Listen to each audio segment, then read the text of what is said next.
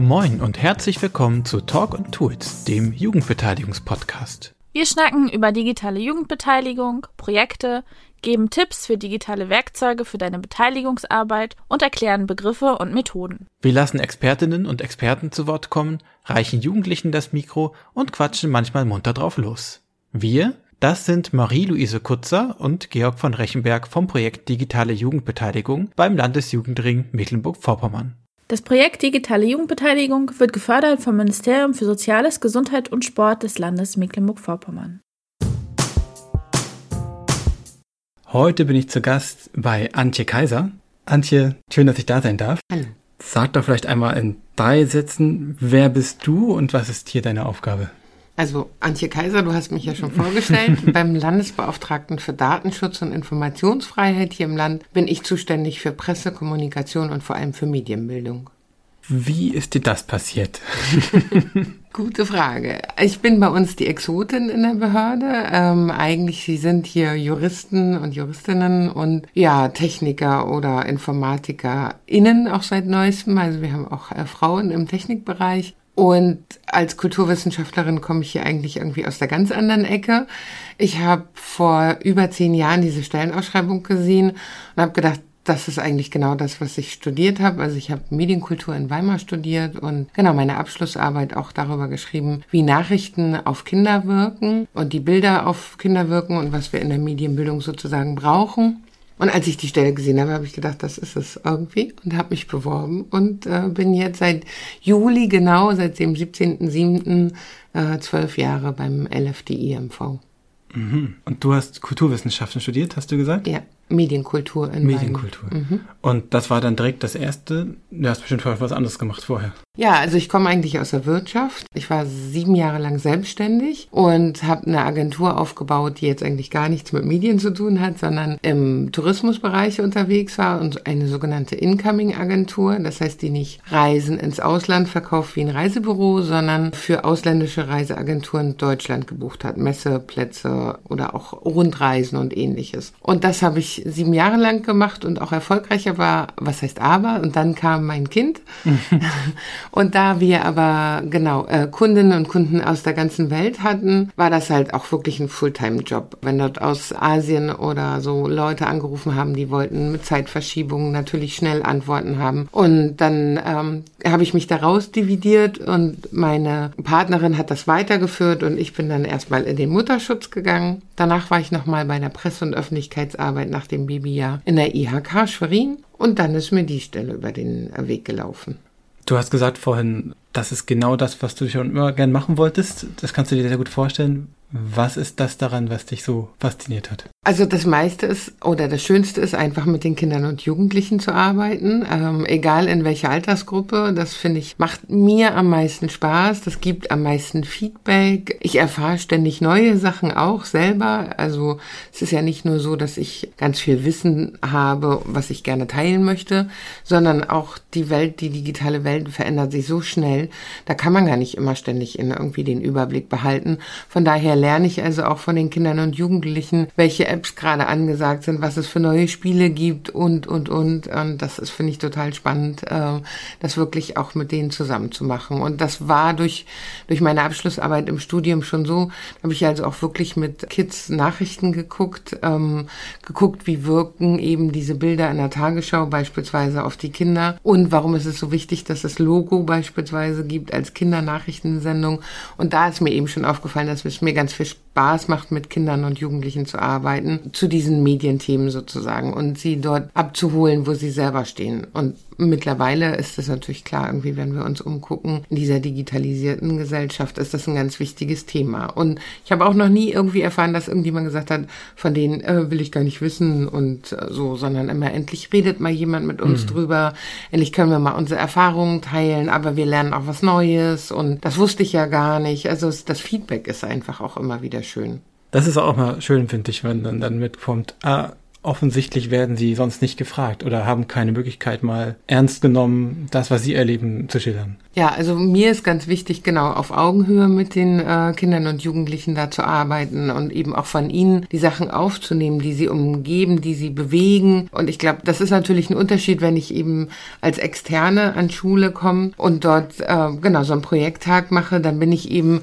ja jemand von außerhalb und habe natürlich so eine besondere Stellung. Und das kann ich auf der einen Seite gut ausnutzen und auf der anderen Seite ähm, finden das aber auch die Kinder und Jugendlichen halt total toll, ja, dann endlich mal über solche Themen zu reden und Raum und Zeit dafür zu haben. Okay, dann gehen wir jetzt mal zu den grundsätzlichen Fragen. Was ist denn eigentlich Datenschutz? Also prinzipiell ist der Schutz, also der Datenschutz erstmal, dass ich darüber bestimmen kann, was mit meinen personenbezogenen Daten passiert. Dann gibt es natürlich ganz viele rechtliche Sachen hinten dran. Und zwar ist das natürlich eine Ausnahme, wenn es ein Gesetz gibt, was regelt, was mit meinen Daten passiert. Zum Beispiel das Meldegesetz, also dass ich irgendwo gemeldet sein muss. Da kann ich nicht sagen, nö, das sage ich hier nicht, das will ich nicht sagen, sondern da gibt es eine gesetzliche Grundlage. Und in dem Moment ähm, sozusagen muss ich meine Daten angeben. Oder eben auf der anderen Seite, ich gebe eine Einverständniserklärung und sage, hey, du darfst meine Daten benutzen. Ganz oft passiert uns sowas ja beispielsweise jetzt bei Medienprojekten, wo man dann irgendwie sagt, ja, wenn wir jetzt hier einen Podcast aufnehmen oder einen Film drehen ähm, oder eben Fotos machen, dann dürfen die verbreitet und veröffentlicht werden. Also das ist so im ganz Grundsätzlichen der Datenschutz. Wenn ich allerdings so bei den Kindern und Jugendlichen frage, was da noch mit reinzählt, dann kommt natürlich auch ganz viel Passwörter, ne, mein PIN, also die Handys und Videos auf meinem Handy, die dort geschützt werden müssen. Also eher dieser technische Aspekt kommt sozusagen dazu. Das hat mit dem grundsätzlichen Datenschutz erstmal oder dem Recht auf sogenannte informationelle Selbstbestimmung nichts zu tun. Das kommt sozusagen von der technischen Seite dann dazu dazu. Das sind Werkzeuge, um das zu gewährleisten, um genau. Datensicherheit ja, zu schaffen. Genau, das ist eher die Datensicherheit und ähm, dafür sind natürlich bei uns äh, die Technikabteilung auch zuständig. Aber so grundsätzlich als Definition ist der Datenschutz eben das Recht auf informationelle Selbstbestimmung.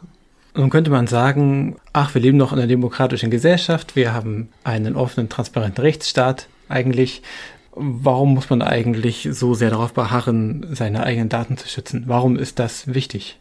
Genau, das ist ein schwieriges Thema, also auch für die Kinder und Jugendlichen, weil es nicht so ganz greifbar ist, dass ähm, wenn ich jetzt, äh, ich sag mal ganz lax mit meinen Daten umgehe und überall alles poste und preisgebe, dass das vielleicht in vier, fünf, sechs oder auch zehn Jahren irgendwie Nachteile mit sich bringen kann. Das ist halt wirklich schwierig, ähm, denen auch klar zu machen und sie so dafür zu sensibilisieren. Und auf der anderen Seite ist es natürlich in unserer super vernetzten Welt irgendwie auch immer wichtiger, diese diese technischen Datenschutz mitzuleben und zu sagen, okay, es geht erstmal darum, dass meine Mails irgendwie in meinem Mail-Account oder meine anderen Accounts nicht gehackt werden, dass mein Bankkonto nicht leergeräumt wird oder ähnliches. Also es, man muss das wirklich so ein bisschen unterscheiden. Aber diese Schwierigkeit, den Kindern oder auch den Jugendlichen mitzugeben, dass das halt Nachteile mit sich bringen kann, wenn ich alles frei zugänglich mache, das ist ihnen oft halt nicht so bewusst. Und das ist uns Erwachsenen ja auch gar nicht so immer allen bewusst. Also ich kenne auch ganz viele, die sagen, oh, das ist mir doch egal. Ich habe ja nichts zu verbergen. Und wenn man dann aber genauer nachfragt, haben wir ja alle irgendwie Geheimnisse, ich sag mal sowas wie eine Intimsphäre, wo man, dass man wirklich nur mit ein oder zwei Personen teilt oder eben auch Informationen, die man wirklich nur in Familie oder Freundeskreis teilt. Und durch die ganzen technischen Geräte und auch Anwendungen und Apps irgendwie teile ich aber meistens viel mehr, als ich eigentlich will.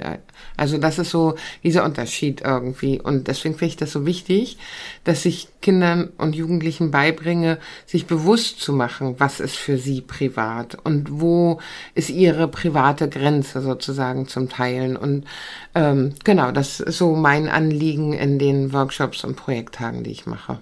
Mhm. Geht ihr da auch in die Richtung zu sagen, es gibt ja noch diese politische Komponente, wo man sagen kann, jetzt gerade haben wir zwar ein System, in dem die Brisanz nicht so groß ist, aber es gibt andere Systeme in anderen Staaten und es ist denkbar, dass sich das auch bei uns irgendwann in eine negative Richtung entwickelt, wo dann plötzlich vermeintlich ganz unverfängliche Daten plötzlich ganz verhängnisvoll werden könnten. Ja, auf jeden Fall. Das mache ich halt gern mit den größeren. Mhm. Also so, ich sag mal, weiß ich nicht, achte, neunte, zehnte Klasse. Im letzten Jahr war ich auch bei einer ähm, zwölften Klasse und bei einer Abschlussklasse im Sozialkundeunterricht. Die Abiturprüfung im vergangenen Jahr, also im vergangenen Schuljahr, ging um Grundrechte und Grundrechtsverletzungen und Grundrechtseinschneidungen. Was man jetzt ja auch mit der ganzen Corona-Zeit sozusagen sehr gut sehen konnte, dass ein Teil von unseren Grundrechten eben eingeschränkt waren und wir Daten preisgeben mussten, wie diese Listen beispielsweise in den Restaurants und Clubs um für alle sozusagen den Gesundheitsschutz äh, zu gewährleisten. Und da gibt's natürlich ganz viele andere Beispiele aus anderen Ländern, die da ganz anders mit umgegangen sind. In der Türkei wurden die Jugendlichen beispielsweise in der ersten Corona-Welle über drei Monate eingesperrt. Die durften nicht vor die Tür gehen. Und wenn die vor die Tür gegangen sind, kam die Polizei. Also und haben sie wieder nach Hause gebracht. Und das mit den Zwölftklässlern zu besprechen und zu diskutieren, wo sind Grundrechtseinschränkungen vielleicht im Sinne der Allgemeinheit okay, aber in welchen Staaten geht es zu weit und was kann das für Auswirkungen haben, war ein so ein Thema. Genau das gleiche ist das Social Scoring in China, wo ich allein schon für das, was ich in meinem Einkaufswagen liegen habe, wenn da Zigaretten und Alkohol sind, äh, schon mal negativ irgendwie auffalle und einen Punktabzug bekomme, als wenn ich eben bio und gesund einkaufe Katastrophe die ganze Zeit. Und das hat natürlich auch Auswirkungen. Und das sind ja auch ethische, philosophische Fragen und die kann man super gut auch diskutieren und sollte man auch diskutieren. Ich glaube, wir sollten die immer mit im Blick behalten. Hm. Du arbeitest für den Landesbeauftragten für Datenschutz und Informationsfreiheit. Und die gleiche Frage stellt sich auch bei diesem Wort. Was ist denn eigentlich Informationsfreiheit? Informationsfreiheit ist das Recht auf Informationen. Also die Bürgerinnen und Bürger haben das Recht zum Beispiel bei Ausschreibungs- und Vergabeunterlagen die Informationen von den Behörden anzufordern oder ähm, vergangene Prüfungsaufgaben und ähnliches. Und um einfach eine Transparenz zu schaffen, wie öffentliche Verwaltung arbeitet, gibt es sozusagen die Informationsfreiheit. Und da gibt es die Möglichkeit, Anfragen bei den Behörden zu stellen und zu sagen, zu dem und dem Punkt möchte ich gerne Auskunft erhalten und Informationen erhalten. Und wenn die Behörde aber sagt, nö, gibt's nicht. Dann sind wir sozusagen die vermittelnde Stelle. Dann kann man bei uns ähm, eben auch fragen und sagen, ich wollte von der Behörde die Info XY haben und habe die nicht bekommen. Zum Beispiel zu der Ausgestaltung eines Platzes, wie das vergaberechtlich war oder einer Straßenbau oder Umgehungsstraßenführung oder was eben auch immer so an Themen irgendwie anliegt. Genau, dann gibt es Möglichkeiten natürlich, dass es wirklich so ist, dass diese Informationen nicht herausgegeben werden können. Beispielsweise, wenn wir uns im so sensiblen Bereich befinden, ähm, was so die polizeiliche Arbeit oder ähnliches betrifft, ähm, oder wenn von anderen personenbezogene Daten dann zum Beispiel herausgegeben werden müssten, dann äh, ist da natürlich eine Grenze gesetzt, aber ansonsten hat man das Recht auf diese Informationen. Und äh, genau, und wir sind dann die vermittelnde Behörde, die dann auch rechtlich einschätzen muss, doch, das kann und muss rausgegeben werden oder nee, hier hat jetzt das Amt wirklich richtig entschieden, das kann nicht rausgegeben werden. Mhm. Hängt das Recht auf äh, diese Informationen davon ab, wer ich bin? Also spielt es eine Rolle, wie weit es mich betrifft? Oder kann ich sagen, es gibt so einen eine Umgehungsstraßenplan, meinetwegen irgendwo bei München, aber ich wohne hier in Rostock. Trotzdem habe ich das gleiche Recht, diese Informationen zu bekommen. Genau, es gibt nur nicht in jedem Bundesland ein Informationsfreiheitsgesetz. Also das ist bundeslandabhängig sozusagen. Mhm. Es gibt Bundesländer, die sind, sage ich mal, weit schlechter aufgestellt. Da habe ich keine Möglichkeit, da ist es nicht gesetzlich geregelt, dass ich das Recht auf Informationen, also so eine öffentlichen Informationen zu bekommen. Und es gibt andere Länder, die sind weiter als Mecklenburg-Vorpommern. Da gibt es richtige Transparenzgesetze. Da muss beispielsweise alles, ähm, sogar öffentlich, das wird automatisiert in dem Sinne öffentlich gestellt.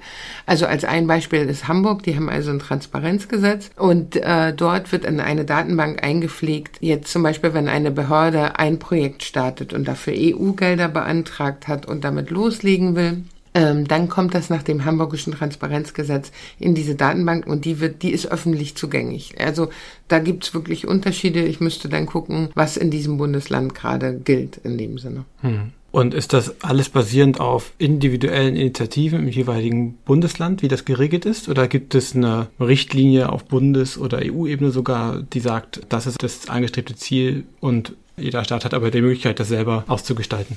Also es gibt auf jeden Fall der Bundesbeauftragte für Datenschutz und Informationsfreiheit, also der heißt auch für Informationsfreiheit. Mhm. Also es gibt auch eine äh, übergeordnete Bundesinitiative ob es für EU-Richtlinien gibt, da bin ich gerade echt überfragt, weil die Informationsfreiheit nicht so mein Hauptthema ist. Das müsste ich nachgucken, das wüsste ich jetzt wirklich gar nicht. Ähm, auf jeden Fall gibt es aber auf Bundesebene sozusagen. Also es soll eigentlich in jedem Bundesland so etwas wie ein Informationsfreiheitsgesetz geben und auch dafür dann die entsprechende Behörde sozusagen damit ausgestattet sein.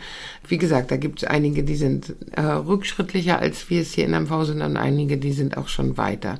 Unsere neue Regierung hat sich ja auf die Fahnen geschrieben, das Informationsfreiheitsgesetz zu evaluieren und zu gucken, läuft es gut, läuft es nicht gut, um es dann in dieser Legislatur neu zu schreiben und auch noch transparenter zu machen. Da gucken wir mal, was da so kommt. Äh, wir finden das natürlich gut und unterstützen das als Behörde. Hm. Okay, und deine Aufgabe hier hast du ja schon gesagt, es ist äh, die Medienbildung und auf der Homepage hat man noch äh, Pressearbeit und äh, Kommunikation. Mhm. Mit welchen Zielgruppen arbeitest du vorrangig? Genau, habe ich ja schon einmal gesagt. Also mhm. auf jeden Fall die Kinder und Jugendlichen in den Schulen, in den Projekttagen, in Workshops. Dann mache ich natürlich auch Weiterbildungen für alle pädagogischen Fachkräfte von Erzieherinnen, Erzieher im frühkindlichen Bereich über Lehrerinnen und Lehrer, ähm, genau, also oder eben auch in so beispielsweise Sozialarbeitende, mehr also Leute, die in Mehrgenerationenhäusern arbeiten, in aller möglichen Bandbreite, um mein Wissen irgendwie zu multiplizieren und dass andere Leute das eben auch gerne weitergeben. Da mache ich noch die Elternarbeit, also das heißt Elternabende, genau, um so ein bisschen Medienbildung in der Familie auch noch mehr zu etablieren.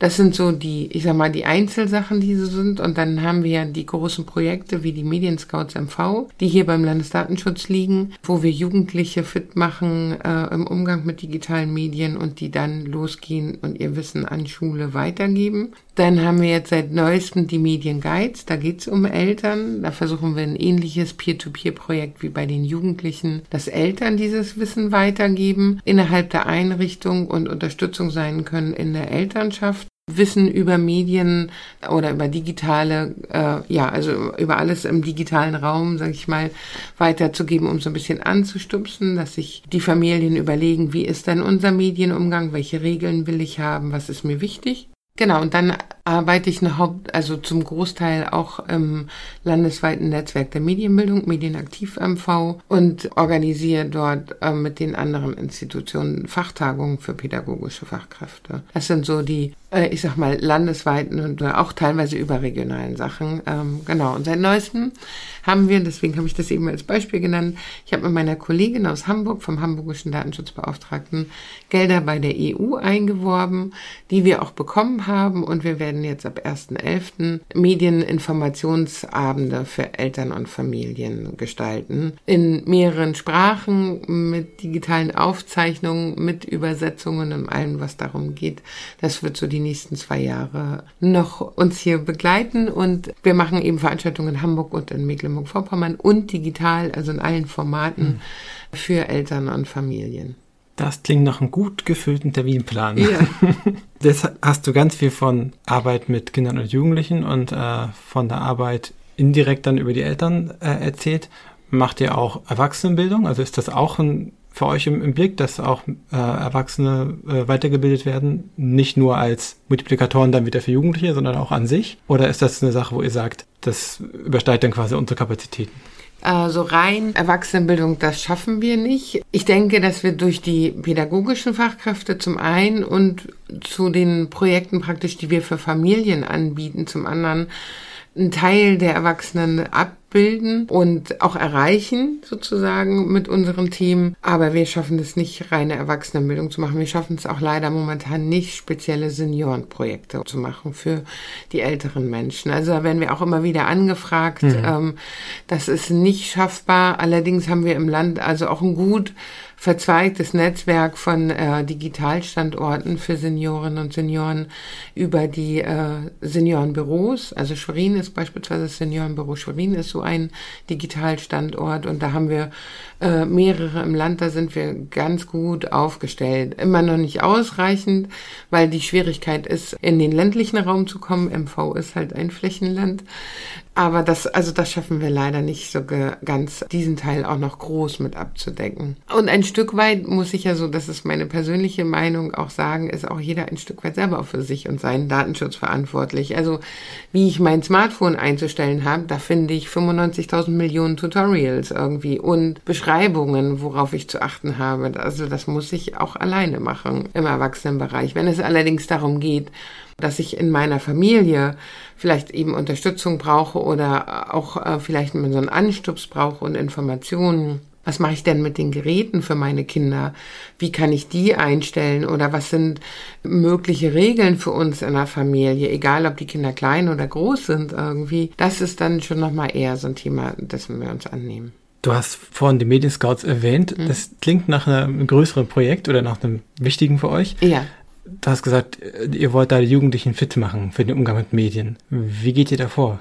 Also genau, da bin ich auch wirklich stolz drauf, weil ich das Projekt sozusagen von Anfang an begleite. Ich habe es nicht ins Leben gerufen, das hat mein damaliger Referatsleiter gemacht, aber dann kam ich praktisch hierher zum Landesdatenschutz und habe das Projekt übernommen und wir haben also im November 2012 den ersten Pilotdurchlauf sozusagen mit den Medienscouts gestartet. Das heißt, wir sind im November diesen Jahres bei zehn Jahre Medienscouts MV. Das ist natürlich so ein Wochenende, es ist ein ganzes Wochenende lang gar nicht zu schaffen, irgendwie alleine als Behörde zu stemmen, sondern das ist ein Gemeinschaftsprojekt. Ich habe damals äh, verschiedene Institutionen angefragt und mit dabei im Gemeinschaftsprojekt ist halt das Landeskriminalamt, die Landeskoordinierungsstelle für Suchtteam, das Medienzentrum Greifswald mit der Computerspielschule, die Landesmedienanstalt ist mit dabei und der Landesjugendring ist mit dabei. Und gemeinsam sozusagen führen wir diese Wochenenden durch. Ähm, das kann man sich so vorstellen, wir suchen Jugendliche der achten bis zehnten Klassen in MV, die Lust haben, ja, sich fit machen zu lassen, ein ganzes Wochenende lang irgendwo in Mecklenburg-Vorpommern, mal in Titoro, mal in Greifswald, mal in Güstrow, mal in Wismar. Wir versuchen damit immer überall irgendwie so ein bisschen zu sein. Und ja, an dem Wochenende selber gibt es aber nicht nur thematischen Input, sage ich mal, sondern auch Methoden. Was kann ich für Warm-ups machen? Wie kann ich einen Workshop aufbauen? Genau, wie kann ich so eine Reflexionsphase machen? Also die, die Jugendlichen kriegen auch ganz viel Handwerkszeug in dem Sinne mit und haben halt die Möglichkeit, verschiedene Workshops zu belegen. Wir machen auch selber praktische Medienarbeit. Es entstehen Podcasts, Filme, aber auch mal ein Level von einem Spiel beispielsweise. Ähm, genau, so dass die Jugendlichen eben auch so Medien machen, selber mal machen, mitnehmen und dann sind sie ausgebildete Medienscouts und gehen zurück an ihre Schulen und geben dieses Wissen an ihre Mitschülerinnen und Mitschüler weiter. Und das ist so die Idee und das funktioniert total gut. Jetzt auf der Suche bei den zehn Jahren Medienscouts habe ich also auch wirklich mittlerweile junge Männer herausgefunden natürlich, die in dem ersten Durchgang mit dabei waren. Also so das Netz sei Dank, ne? dafür ist es ja auch gut und bin wieder mit denen im Kontakt und schreibe mit denen gerade, wie es denen geht und was sie so davon mitgenommen haben aus dieser Ausbildung damals und auch aus der Zeit danach in der Schule, wo sie dann äh, Workshops und Projekte gemacht haben. Und das ist total schön zu sehen, äh, wie die groß und erwachsen werden. Ähm, ja, und das ist das Projekt. Und wir haben eine Webseite, medienscouts-mv.de. Darüber kann man sich anmelden. Da stehen immer die nächsten Termine, wann die Ausbildungswochenenden stattfinden. Und ja, ich habe Schulen, die mittlerweile die vierte, fünfte, sechste, siebte Generation an Scouties haben, also die immer gucken, dass sie immer wieder welche nachschicken, die dann neu in die achte Klasse kommen, weil spätestens ähm, in der zehnten Klasse für die Schülerinnen und Schüler, die ihr zehnte Klassabschluss machen und dann nachher für, und für die Gymnasiasten ab Klasse 11 ist es einfach so, dann ist, sind die Prüfungen wichtiger, als jetzt sozusagen mhm. das weiterzugeben. Ich habe aber auch schon mal einen Scout, die oder eine äh, Scoutine sozusagen, eine junge Frau wieder getroffen, die studierte dann Lehramt in Rostock für Grundschullehramt und hat gesagt, alles das, was ich beim Scout die Wochenende mitgenommen habe und auch hinterher, kann ich jetzt super gut ähm, für meine Lehrertätigkeit irgendwie nutzen und ist da total offen. Das macht halt Spaß, äh, so Menschen immer mal wieder zu treffen, die bei uns die Medienscout-Ausbildung mitgemacht haben. Ich versuche nochmal mir vorzustellen, wie funktioniert das? Dann haben die Jugendlichen ähm, das Medienscout-Wochenende gemacht, mhm. sind fit, haben Inhalte gelernt und aber auch ähm, ähm Methoden, wie sie das Wissen weitervermitteln können. Mhm. Dann geben sie selber Workshops an den Schulen. Mhm Passiert das dann auch ganz auf Eigeninitiative hin oder gibt es da konkrete Absprachen mit den Schulen, dass das dann schon auch geplant wird? Ich stelle mir vor, Neunklässler oder eine Neunklässlerin, das ist eine Herausforderung zu sagen, ich organisiere jetzt hier mal eigenständig so einen Workshop an der Schule. Das stimmt. Also zum einen bieten wir immer an, wenn wir Schülerinnen und Schüler einer Schule haben, die zum Medienscout-Wochenende kommen, dass auch ein Erwachsener, also entweder Lehrerin oder Lehrer oder äh, Schulsozialarbeitende mitkommen können und auch Medienscout werden. Die haben keine Aufsichtspflicht das Wochenende, sondern kommen einfach mit, ähm, erfahren die gleichen Inhalte in dem Sinne und von uns Experten auch nochmal so ein, so ein extra Briefing sozusagen, was können Sie als Unterstützung als Erwachsener dann an Schule, wie können Sie die Medienscouts unterstützen? Unterstützen. Das ist aber nicht notwendig, weil wir die Jugendlichen auch alleine mitnehmen. Aber wir haben dadurch den Kontakt in die Schule rein, mhm. entweder über die Schulsozialarbeit oder über Lehrerinnen und Lehrer oder auch die Schulleitung. Und wenn die Schulen über das Projekt sozusagen Bescheid wissen, dann fangen die die ja auf ein Stück weit, wenn sie hinterher äh, wiederkommen. Wir haben aber viele, also meistens wirklich sind es äh, die Schulsozialarbeit irgendwie, die mitkommt, so ein Wochenende und mitmacht. Das Wochenende an sich auch, die Medienscout-Ausbildung ist auch anerkannt vom Bildungsministerium als Fortbildung. Das ist für die Erwachsenen dann immer ganz gut und wichtig, nochmal zu wissen. Und es ist eben auch für die Erwachsenen genauso kostenfrei wie für die Jugendlichen.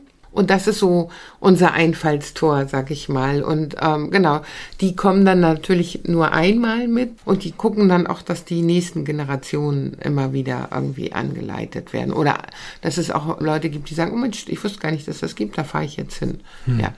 Bei der Ausgestaltung der Inhalte, worauf ihr den Fokus legt, wie bereitet ihr das vor? Für mich ist vor allem die Frage dabei interessant. Gibt es irgendeine Form, wie die Jugendlichen da auch äh, einen Einfluss drauf haben?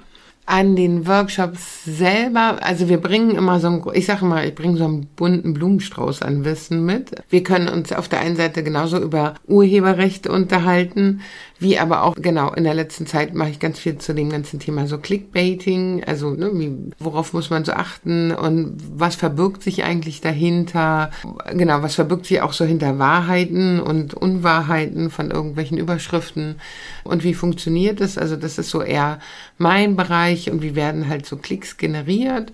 Genauso aber eben auch, wie ist es möglich, also durch welche Algorithmen ist es irgendwie möglich, dass TikTok ähm, nach einer halben Stunde weiß, was meine Vorlieben sind. Also einfach nur, wenn ich mir die Videos angucke. Also da so ein Stück weit einfach zu sensibilisieren.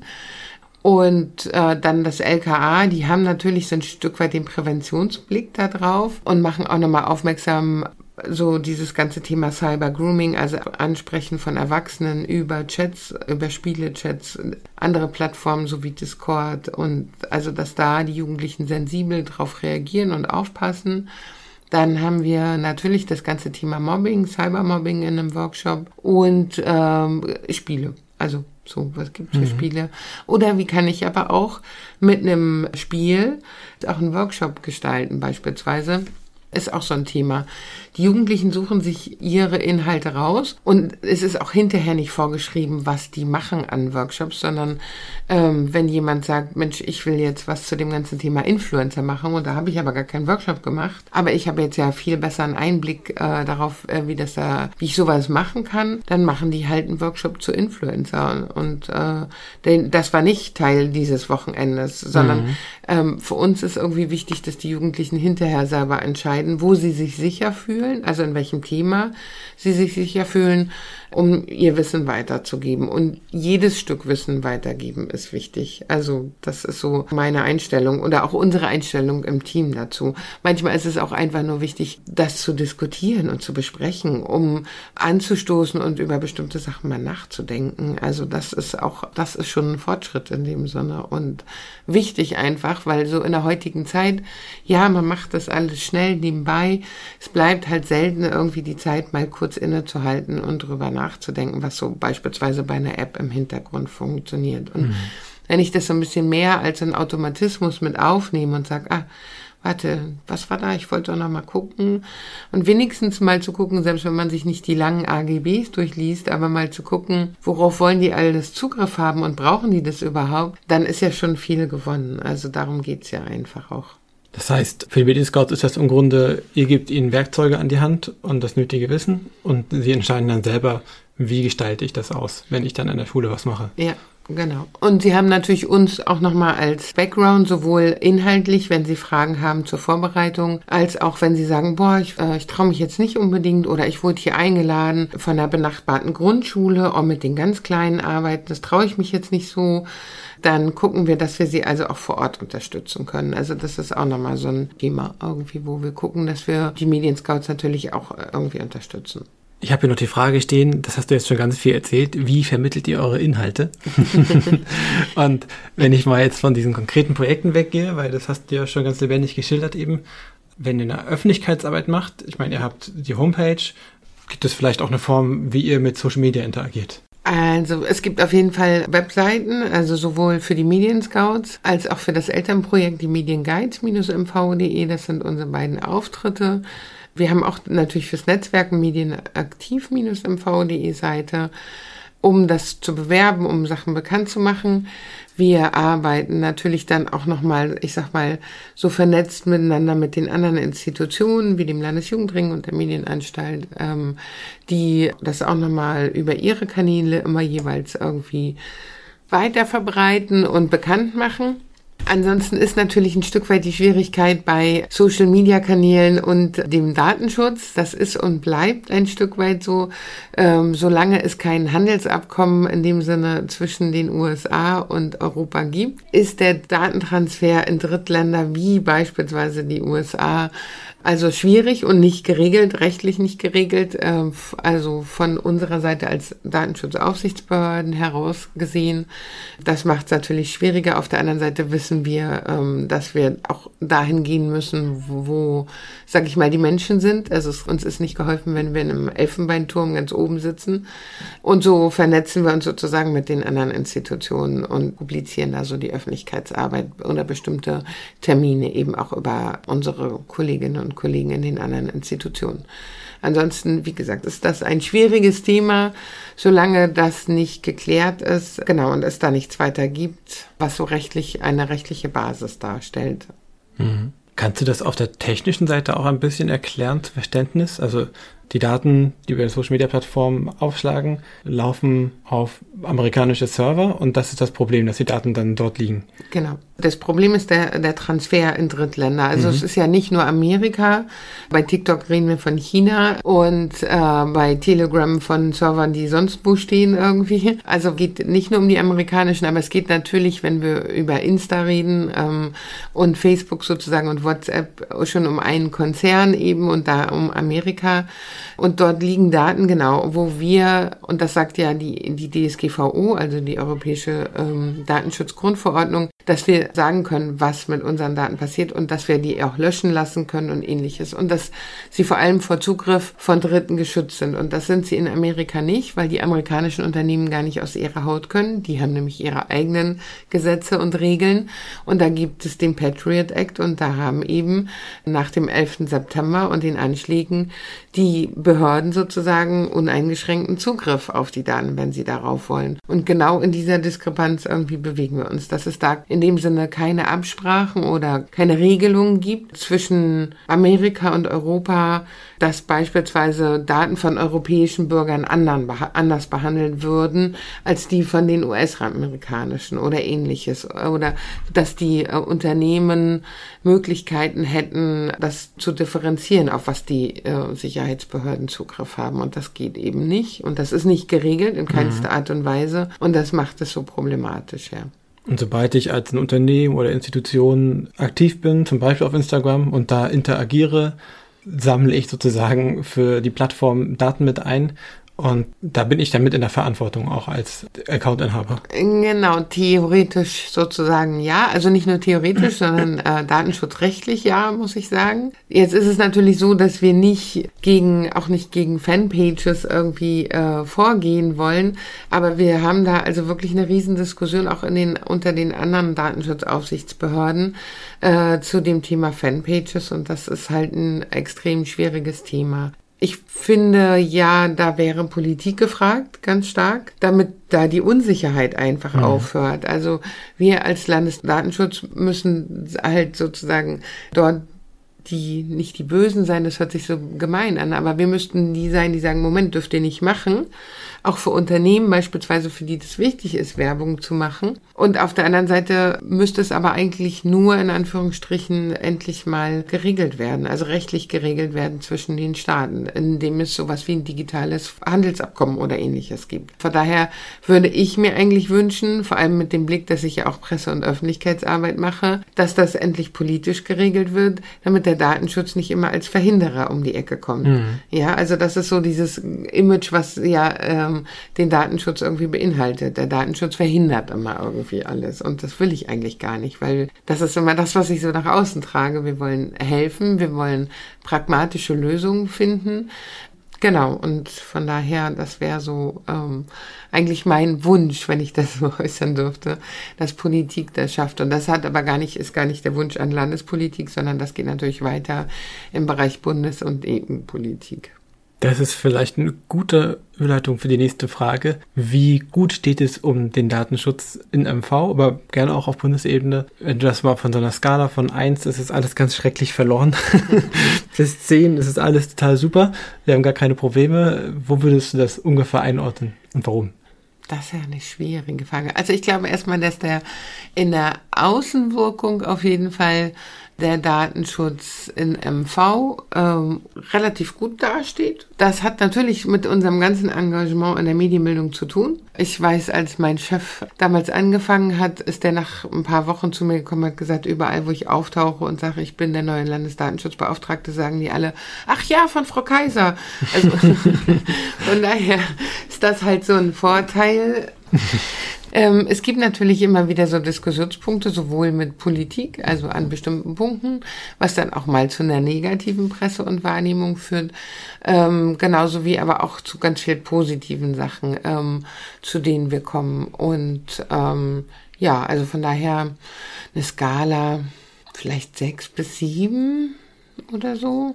Also besser geht immer. Mhm. Ähm, vor allem auch personell. Also wenn ich so sehe, vor allem in meinem Bereich, ähm, genau, wo ich überall im Land und das wirklich im ganzen Land ja unterwegs bin, äh, könnte es mehr sein, auf jeden Fall. Also da geht's uns nicht so gut und auch meine Kolleginnen und Kollegen, so mit den ganzen Anfragen, ähm, allen Neuerungen zur DSGVO, die gekommen sind seit 2018, plus die ganzen, ich sag mal, Corona, Corona-Landesverordnungen, Corona-Warn-App-Einschätzungen und so weiter und so fort, was irgendwie alles so an Gesetzgebungsverfahren und so noch läuft. Also das geht schon noch besser. Aber auch so in meinem Bereich geht es definitiv auch besser, weil einfach lange Wege im Land sind und jede Schule irgendwie sagt, oh, kommen Sie nicht da, bitte gerne zu uns. Aber so, ich denke, in der öffentlichen Wahrnehmung doch, ich hoffe, also ich hoffe, dass wir meine hm. sechs bis sieben sind, sagen wir mal so. Also, äh, aber ich höre raus, die Herausforderungen liegen eigentlich vor allem in der Kapazitätenfrage. Haben wir Personal, um alle Anfragen auch für alle Zielgruppen abzudecken? Das hatten wir ja vorhin schon mit der Erwachsenenbildung auch. Ja. Und die andere ist ähm, die Schaffung von oder das Vorhandensein von den guten oder nicht guten gesetzlichen Rahmenbedingungen. Ja.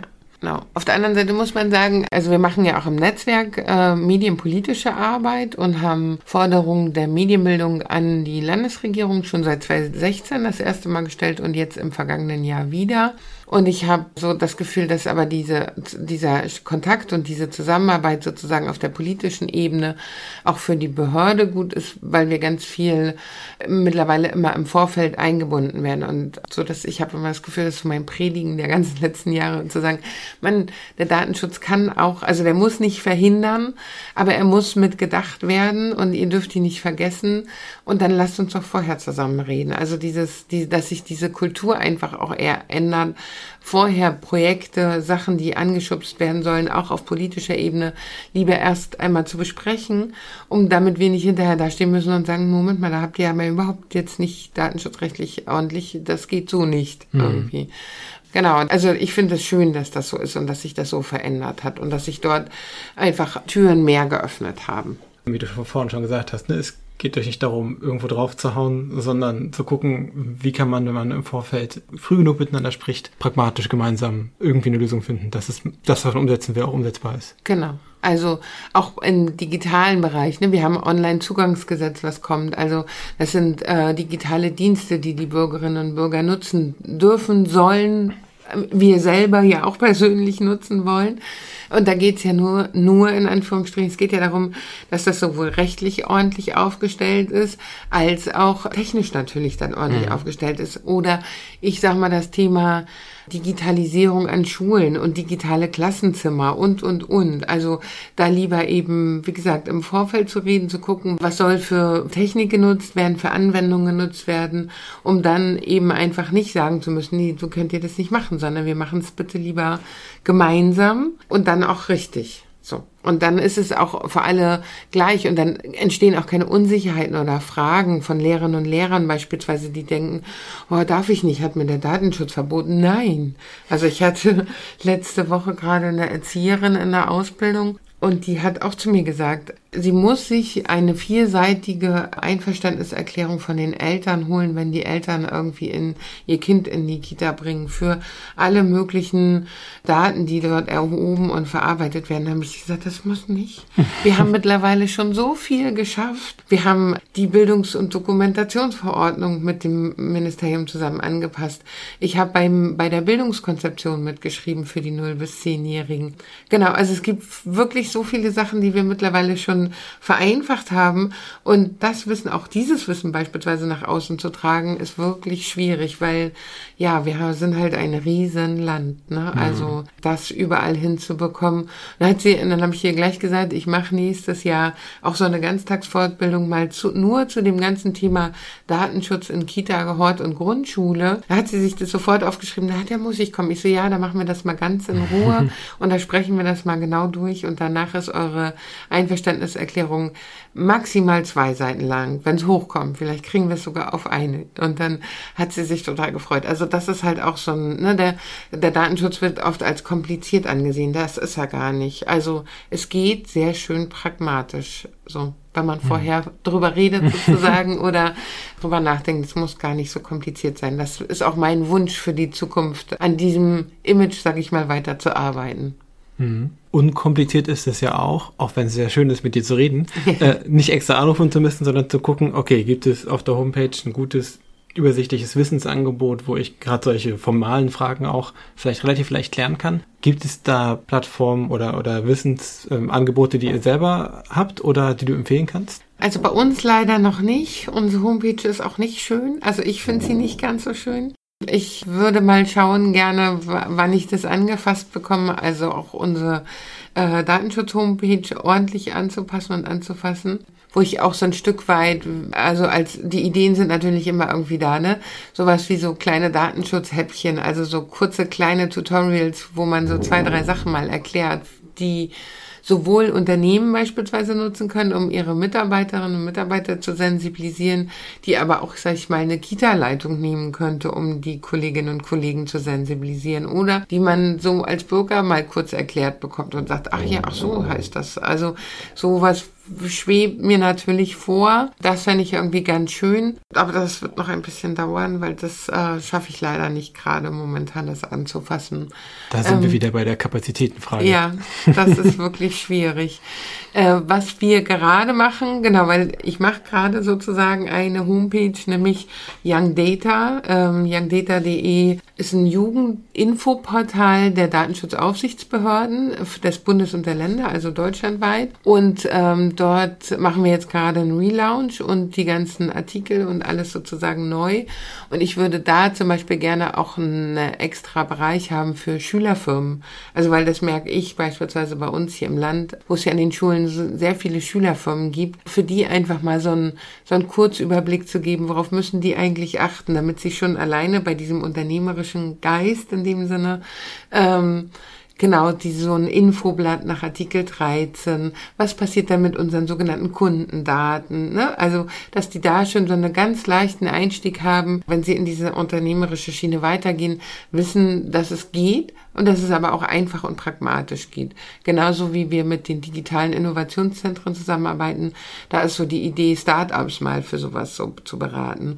Momentan gibt es keine Plattform, wo das irgendwie zusammengefasst ist. Ich werde ganz oft gefragt, wo dann mein ganzes Wissen in meinem Kopf mal äh, irgendwie niedergeschrieben ist. Und auch wenn, ja, also da wäre ich ja mal total dafür, ich könnte so einen Chip in meinen Kopf stecken und den irgendwo rüberziehen, damit das alles da ist. Also ähm, das ist wirklich schwierig. Ich habe dann auch keine perfekte Lösung, auch technisch nicht eine perfekte mhm. Lösung für gefunden, weil natürlich in unserer, ich sag mal, digitalisierten digitalisierten Gesellschaft ist Wissen von einem halben Jahr teilweise schnell überholt und das dann immer wieder zu kontrollieren, was sich daran geändert hat und was da Neues dazugekommen ist, erfordert halt, da sind wir wieder bei Kapazitäten und Zeit und ähm, ich glaube, deswegen habe ich, habe ich das nirgendswo. Ich müsste immer dann ja jede Nacht so ein Backup von meinem Gehirn machen und das wieder hochladen können. Dann wäre das vielleicht auch so eine Variante, äh, wie man damit arbeiten könnte. Ja wenn es da Tipps gibt, bin ich da total offen für.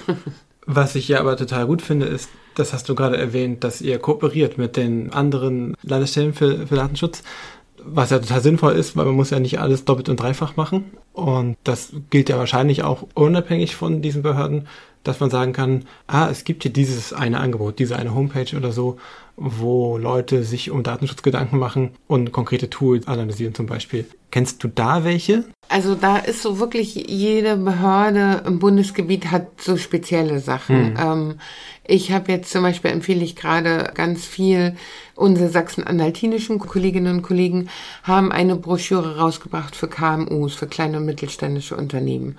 Wir haben eine Broschüre beziehungsweise auch eine Checkliste rausgebracht, Datenschutz in Verein. Genau, also so hat so jede Behörde so ein bisschen ähm, sozusagen etwas. Ich versuche eigentlich auch immer, das ist wenigstens etwas, was ich immer versuche, das bei uns auf den Seiten schon zu verlinken. Also immer zu sagen, Mensch, hier ist was Neues rausgekommen, das wäre total hilfreich. Ähm, die baden-württembergischen Kollegen haben was zu Datenschutz und Kita beispielsweise. Man muss dann immer darauf achten oder es auch beachten, dass es manchmal andere landesrechtliche Regelungen gibt. Also beispielsweise bei Datenschutz und Kita, bei den Baden-Württembergern ist das Kindertagsförderungsgesetz natürlich ein bisschen anders als bei uns in MV aber ein Großteil sozusagen dieser Broschüre ist super hilfreich, kann man super gut benutzen. Und bei den kleinen und mittelständischen Unternehmen ist es ähnlich. Und was wir bei den Vereinen haben, für die anderen eben auch. Ähm, von daher ist es immer gut, auch mal zu gucken bei den einzelnen Datenschutzbehörden. Wenn man sagt, ich habe jetzt zu einem bestimmten Thema, suche ich was und habe noch nichts gefunden, kann man auch total gerne bei den Kolleginnen und Kollegen gucken. Und ich erinnere mich selber noch an eine Plattform, ich habe leider den Namen vergessen, aber das schreiben wir dann in die Show Notes. das war eine Plattform, wo auch speziell für Datenschutz an Schulen sich mit beschäftigt wurde und äh, ganz konkrete einzelne Online-Tools äh, untersucht wurden, daraufhin, ob sie datenschutzkonform sind. Vielleicht, wenn ich den finde, schicke ich ihn dir mal und du kannst ja. mal drauf gucken, ob, ob das was taugt. Ja. Die machten auf mich einen ganz seriösen Eindruck. Ja wüsste ich jetzt nicht. Ich weiß, dass es bei handysektor.de, da gibt es so einen Überblick in Datenschutz an Schulen, was ist in welchen Bundesländern an Schulen sozusagen erlaubt. Also WhatsApp, äh, also nein, ne, in MV hm. natürlich nicht, also und auch zu Recht nicht. Aber äh, da haben die so, so eine bestimmten Sachen erstmal geguckt und haben so eine, so eine Landkarte, so eine Deutschlandkarte sozusagen mit den einzelnen Punkten, was so die äh, Voraussetzungen dort sind für Datenschutz an Schule und für, für Regelungen sozusagen von digitalen Einsatz an Schulen. Bei den Apps ist es sehr schwierig, weil auch da ist es natürlich ein enormer Wandel. Es gibt die Initiative, also das merkt man wirklich immer nur, ähm, also wenn man unterhalb der Aufsichtsbehörden sozusagen ist. Es gibt die Initiative zusammen mit der KMK, mit der Kultusministerkonferenz, ich sag mal so ein Grundstock an äh, datenschutzkonformen Lernen-Apps, Anbindungen irgendwie zu machen, bundesweit. Das wird sicherlich sehr lange dauern. Wir arbeiten aber auch eng mit dem Bildungsministerium zusammen, wenn es um bestimmten Einsatz geht, auch die zum Beispiel das ganze Ausschreibung und ähm, äh, das ganze Thema von It's Learning als Lernmanagement-Software haben wir also auch mit begleitet. Also wir versuchen auch da zu unterstützen, so wie es uns irgendwie möglich ist. Bei Apps ist es halt extrem schwer, weil das so schnelllebig ist. Oder weil, so wie wir das vorhin gerade beim Start hatten, dein Audioprogramm jetzt kommt, ne, also erst ist die App völlig okay und super. Und auf einmal fällt sozusagen den App-Entwicklern auf, Mensch, damit könnten wir ja ganz viel Geld verdienen, wenn wir hier ein paar Daten abzwacken. Und dann ändern die ihre AGBs und äh, schon ist eine App, die äh, vor einem halben Jahr noch super und datenschutzkonform war und überhaupt nichts gesammelt hat, fängt auf einmal nach einem halben Jahr oder nach einem Jahr an, Daten zu sammeln, weil sie damit höhere Gewinne erzielen können.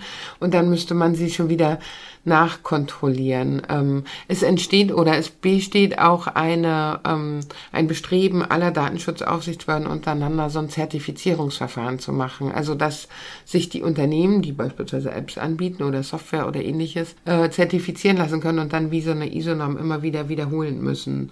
So dass man dann raus ist aus dem wir gucken, was gibt es Neues und bewerten das, sondern die müssen automatisch kommen, um diesen sag ich mal, Button zu bekommen, zertifiziert, äh, dass die automatisch immer wieder kommen müssen. Hm. Das sind so die Ideen und der Ausblick, sag ich mal, für die äh, nächsten Jahre und für die Zukunft, um da auch weiterhin für Vereinfachung sozusagen zu sorgen. Jetzt machen wir mal eine kleine Runde Wunschkonzert. Ja. Wir stellen uns vor, äh, das Kapazitätenproblem hat sich ein bisschen erledigt. Ja. Du hast mehr Freiraum für noch weitere Projekte. Was sind Sachen, die du gerne im Rahmen deiner Arbeit erreichen würdest oder einfach gerne ausprobieren würdest oder aufbauen würdest? Also im Wunschkonzert ist es so, dass wir ein Netzwerk von Jugendlichen und Medienscout sozusagen im Land haben, das gut aufgestellt ist und, und vernetzt ist miteinander und auch noch vielleicht vernetzt ist mit sozusagen dem Elternguides, also den, äh, den Medienguides zusammen, so dass die sich auch gegenseitig unterstützen können. Das wäre so mein Traum. Und wenn wir dann auch noch, ja, auch ein Netzwerk für, für pädagogische Fachkräfte haben. Also wir sind eigentlich irgendwie alle immer miteinander vernetzt jetzt schon. Aber wenn man das, das wäre so mein Wunsch, in einem Guss, sag ich mal, hätte, irgendwie. Das wäre, ich kann das auch, es ist schwierig in Worte zu fassen. Ähm, es schwebten in der Politik auch schon mal so äh, Sachen wie ein Landesmedienkompetenzzentrum herum. Ähm, ich glaube, ja, also eine vernetzende Stelle oder eine, die die bräuchten wir schon, aber wir müssen, wir sind ein, ich habe das vorhin schon mal gesagt, wir sind ein Flächenland. Wir brauchen ganz viele Punkte im Land verteilt irgendwie. Und es gibt ja schon ganz viele tolle Sachen. Und das ist ja das, was wir so im Medienaktiv so leben. Ne? Also wenn ich eine Anfrage zu einem Projekt habe und egal, ob ich dies zeitlich machen könnte, weil es auch gar nicht mein Thema ist, dann leite ich aber das natürlich weiter an Leute, wo ich weiß, hey, die machen sowas. Und sei es, ist, ich weiß, ein Jugendclub macht sowas. Also ich, es müssen nicht immer irgendwie große Institutionen sein, sondern es kann auch mal ein Verein sein, der sich sowas auf, den, auf die Fahnen geschrieben hat. Oder eben, wie gesagt, ein Jugendclub oder eine Bibliothek.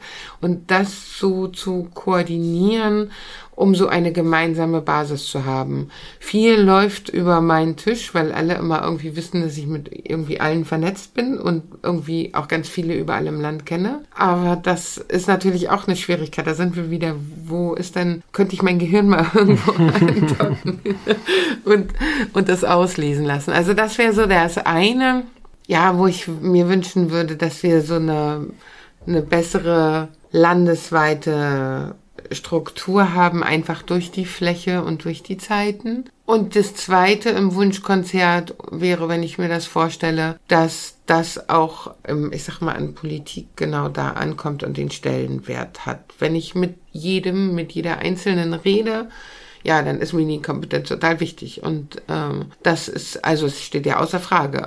Oft auch, weil sie natürlich irgendwie auch selber irgendwie Kinder haben und das ja bei ihren Kindern irgendwie sehen. Aber mir fehlt da noch so, und das wäre so mein Wunschkonzert, dass das auch so eine Einheit ist und dass das auch so noch mehr in diesem ja, ein Miteinander funktionieren wäre. Ein, ein, wir, wir reden alle gemeinsam an einem Tisch und gucken, wie wir da gemeinsam dran gehen. Weil Die Schwierigkeit ist bei Medienkompetenz, das, das ist so übergreifend über alle Themen drüber irgendwie. Und es ist kein Extra-Thema, sondern es betrifft alles in allen Bereichen unserer Gesellschaft. Während wenn ich jetzt sage, ich mache gemeinsam ein Präventionskonzept zur Verkehrserziehung, dann, ne, dann kann ich einen Strang, sage ich mal, wählen und auch Institutionen und auch Ministerien und, und, und Politik da an einem Tisch zu dem Thema holen. Und Medienkompetenz ist aber übergreifend über alle, also über alle Themen hinweg und das das fände ich schön. Wir hatten das mal als ähm, eine sogenannte Medienkompetenzrunde mit Staatskanzlei, mit den Ministerien. Und ähm, ich fände eigentlich schön, wenn es das wieder geben würde, ähm, um, um sich da einfach auszutauschen und auch Projekte, Programme, äh, Veranstaltungen aufeinander abzustimmen. So eine Einheitlichkeit auch für die Bürgerinnen und Bürger zu bringen, so dass man sagt, aber okay, die ziehen alle an einem Strang, was das Thema Digitalisierung betrifft. Das war viel. Ja. Aber dafür ist das Wunschkonzert ja, ja. auch da. Eine letzte Frage habe ich. Ich will auch mal so die Perspektive von den Kinderaugen oder Jugendaugen einnehmen und sagen, da könnte man ja denken, ach, naja, all dieses äh, Medienkompetenzzeug, das, das interessiert mich eigentlich gar nicht, sondern ich will einfach hier mit dem, was da ist, meinen Spaß haben, mich ausprobieren, mich ausleben.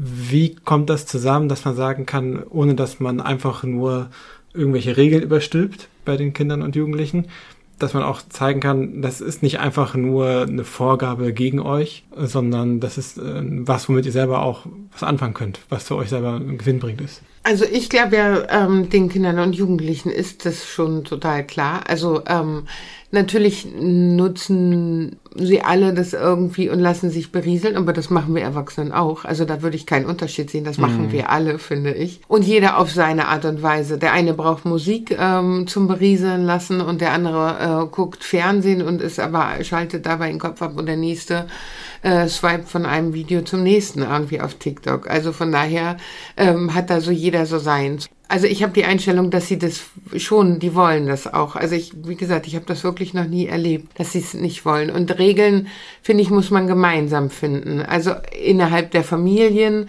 innerhalb von Freundeskreisen, dass man zum Beispiel ja sagt, ey, wenn wir uns treffen, dann haben die Handys mal, das ist anstrengend, wenn wir hier alle sitzen irgendwie äh, und jeder auf sein Gerät schaut, dann brauchen wir uns auch nicht treffen. Also ich glaube, es ist wichtig, sie zu unterstützen, ihre eigenen Werte zu entwickeln im Umgang mit digitalen Medien auch. Also und zwar sowohl einmal innerhalb der Familie, da können wir Eltern und Erwachsenen irgendwie Vorbilder sein und müssen uns vielleicht auch manchmal hinterfragen, weil ich sehe auch Erwachsene sitzen äh, mhm. zu fünft am Tisch im Café und alle haben starren auf ihr Handy und reden nicht miteinander.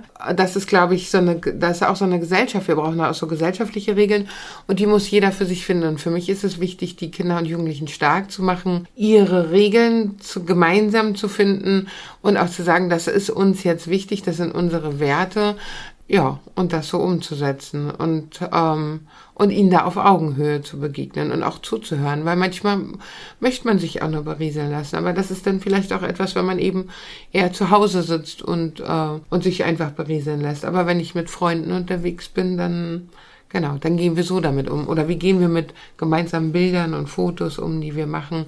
Das bedarf ganz viel Kommunikation und zwischenmenschliche Kommunikation, um das so festzulegen. Und das wäre so, also ich denke, das ist so der Punkt. Und da, krieg, da sind sie alle dabei. Da sagen sie alle sofort, ja, das wäre wichtig. Also das habe ich, wie gesagt, noch nicht erlebt. Ähm, ich glaube, sie brauchen immer nur mal Raum und Zeit und Anstoß. Ja. Und wenn man drüber nachdenkt, dann ist das eigentlich auch logisch, weil irgendwelche Regeln kristallisieren sich immer heraus, egal was man macht. Und dann ist es natürlich sinnvoll zu sagen, wir reden mit den Kindern und Jugendlichen darüber, geben den Raum dafür. Dann haben sie auch einen Ort, wo sie selber ihre Perspektive einbringen können und mitbestimmen können. Ja. Und sie haben auch genaue Vorstellungen von Regeln. Also mhm. Also wir haben das neulich jetzt gerade auch gehabt. In der fünften Klasse, die sind neu zusammengewürfelt, so Klassenregeln im Umgang digital wäre. Also ich würde mir wünschen, dass, ne, also die haben da wirklich auch selber Vorstellungen für. Und es braucht eigentlich nur in Anführungsstrichen ein bisschen Raum und Zeit, das gemeinsam als Gruppe zu finden. Sei es nun in der, wie gesagt, in der Klassengemeinschaft, das ist sicher im Freundeskreis auch nochmal einfacher ähm, und in einem kleineren Kreis und eben aber auch in der, in der Familie Familie und innerhalb der Familie. Und das bedarf es einfach. Sie haben da schon sehr genaue Vorstellungen davon, wie das so zu laufen hat. Oder was sie sich wünschen als eine Art Regel und Umgang miteinander. Dankeschön. Gerne. Gibt es eine Sache, wo du sagst, oh, das haben wir noch vergessen, darüber müssen wir unbedingt noch reden? Es gibt bei mir immer ein FSJ, das kann ich noch mal kurz sagen. Ja, da bin ich sehr stolz auch drauf. Seit vier Jahren. Und in dieser Woche jetzt fängt mein neuer FSJler für den nächsten FSJ-Zyklus sozusagen an. Ich biete bei mir im Bereich ein FSJ Politik und Demokratie an. Jedes Jahr neu, immer vom 1. September bis 31. August. Und ähm, wenn es jemand gibt, der nach der Schule sagt, boah, ich will mich erstmal irgendwie ein bisschen ausprobieren und das war, der Podcast war spannend und die Themen sind irgendwie cool, der findet das auf unserer, äh, auf unserer Seite beim Datenschutz, ähm, die Möglichkeiten, genau, das ist vielleicht noch etwas. Und ich finde es total schön, die jungen Leute zu begleiten, das Jahr lang zu sehen, wie sie sich entwickeln, aber auch zu sehen, wie sie einen Weg finden. Und das ist für mich, ich denke immer so ein Win-Win. Ich nehme ganz viel ähm, von denen sozusagen auch auf als Blickwinkel. Ähm, die können sich einbringen, Projekte machen. Bei den Medienscouts natürlich mit dabei sein. Es geht um an Schulen. Es geht aber eben jetzt auch so um Webseiten und Texte. Und es geht natürlich aber auch in die Ausschüsse und in die Landtagssitzungen, äh, in den Landtag. Mhm. Genau. Ich durfte neulich auch die ehemalige ORF-Viertlerin kennenlernen und äh, war ganz beeindruckt, weil sie offensichtlich in dem Jahr so viel an Selbstbewusstsein und auch Sicherheit und, und Wissenssicherheit auch aufgenommen hat. Das hat offensichtlich ganz, ganz viel gebracht für sie. Ja, also mir macht es wirklich immer wieder Spaß, das zu sehen und zu erleben irgendwie. Und ich glaube, ähm, es gibt hier viel Kreativität und Freiraum, äh, sich auch auszuprobieren in dem Jahr. Und von daher, das ist noch so etwas, was so ein bisschen unbekannt ist oder was man vielleicht auch gar nicht vermutet, dass in einer Behörde das so viel Spaß machen kann. Dann bleibt für mich nur noch die Frage, Wann ist das nächste Medienscouts-Wochenende und wo kann man sich dafür anmelden? Ja, unter www.medienscouts-mv.de und es ist vom 3. bis zum 5. November. In Greifswald sind wir diesmal im Majuwi im maritimen Jugenddorf Wieg und die Anmeldung ist unter www.medienscouts-mv.de. Okay, mit etwas Glück bin ich auch da. und dann bis dann und ja. vielen Dank für das Interview. Sehr gerne, Dankeschön. Tschüss. Tschüss.